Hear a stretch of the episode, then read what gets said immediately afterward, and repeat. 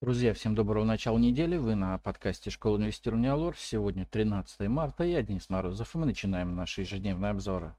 Итак, сегодня у нас в фокусе дня. По экономикам в США Байден заявил, что в понедельник утром расскажет о мерах поддержки банковской системы. Ждем этих сообщений в 15.00 по Москве. В 18.00 в США потребительское инвестиционное ожидание – по компаниям Совет директоров Белуги решит по дивидендам за 2022 год. Ну и сегодня у нас выпуски. Понедельник, день роста российских акций. В пятницу индекс московской биржи закрылся с потерями в чуть более 0,6% на негативном внешнем фоне. Причиной распродаж на Западе стали серьезные проблемы одного из крупнейших банков в выходные американские власти объявили о, ради, о ряде программ поддержки испытывающих трудности финансовых организаций. Пока трудно сказать, сработают ли они и позволят ли избежать масштабного банковского кризиса.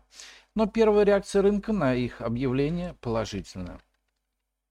Так, с утра мощно примерно на 1,5% растут американские фьючерсы, нефть вернулась выше 83 долларов за баррель.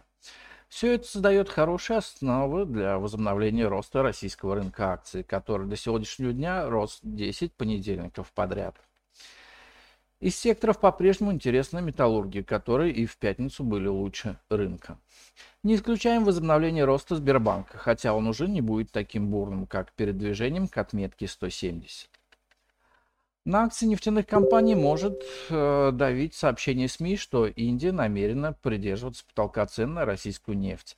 А страны так называемой Большой Семерки планируют этот самый потолок пересмотреть в марте. Продолжаем оставаться при своем мнении, что самой перспективной безопасной бумагой среди нефтянки остается Роснефть. В пятницу она была в числе лучших и практически закрыла дивидендный гэп от 11 января и это может стать причиной временного торможения роста котировок. Диаметрально изменили свой взгляд на акции московской биржи, которая в пятницу выпустила сильный отчет. Но Совет директоров неожиданно решил направить на дивиденды лишь 30% чистой прибыли, в то время как дивидендная политика предусматривает распределение 60%. С учетом ну, того, что в распоряжении эмитента осталась прибыль 2021 года, мы не исключали, что на дивиденды прошлого года будет направлено более 60% прибыли. С очень большой вероятностью в текущем году прибыль в бирже будет меньше прошлогоднего показателя. Драйверов, опережающего рынок роста акций Мосбиржи, мы пока не видим. По доллару и рублю. Рубль прошлую неделю плавно дешевел к доллару, но сильное техническое сопротивление 76,5 по паре доллар-рубль даже не тестировалось на прочность. В ближайшие дни российская валюта начнет получать поддержку от приближения налогового периода. Многое для рубля будет зависеть от пятничного решения Банка России по ключевой ставке. Наиболее вероятный сценарий – сохранение ставки неизменной и истребинная риторика регулятора. Однако нельзя исключить и повышение показателя на 0,25 на 0,5 процентных пунктов. В целом же пока не ждем значительных движений рубля. Друзья, рад предложить вам принять участие в бесплатном мастер-классе «Скальпинг. Авторской стратегии 2023 года», который состоится 14 и 15 марта на площадке нашей онлайн-школы. Мастер-класс поможет освоить навыки торговли скальпингом и начать зарабатывать с помощью этой эффективной стратегии.